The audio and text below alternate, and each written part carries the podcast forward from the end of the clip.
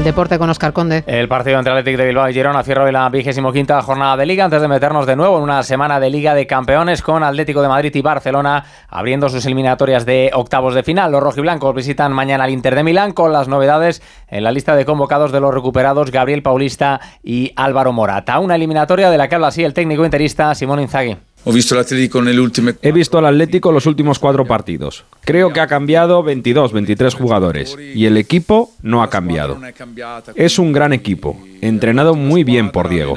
Sabemos que será una eliminatoria muy complicada para nosotros. Que será un turno muy, muy complicado para nosotros. Ya el miércoles será el turno del Barcelona, que jugará en campo del Nápoles, un equipo italiano que tras los últimos malos resultados ha decidido prescindir de su entrenador, Walter Macharri, al que va a relevar el italiano Francesco Calzona, actual seleccionador de Eslovaquia que ya estuvo en anteriores etapas en el staff técnico de los napolitanos. Además, la selección española femenina se ha concentrado hoy en las Rozas, pendiente del estado físico de Alexia Putellas y Teria Belleira de cara a esa semifinal de la Liga de Naciones, que las de Monse Tomé jugarán el viernes ante Países Bajos y en segunda división se va a cerrar hoy también la jornada, lo va a hacer con el duelo entre Tenerife y el Dense. Actualizamos la información en una hora a las 5, las 4 en Canarias.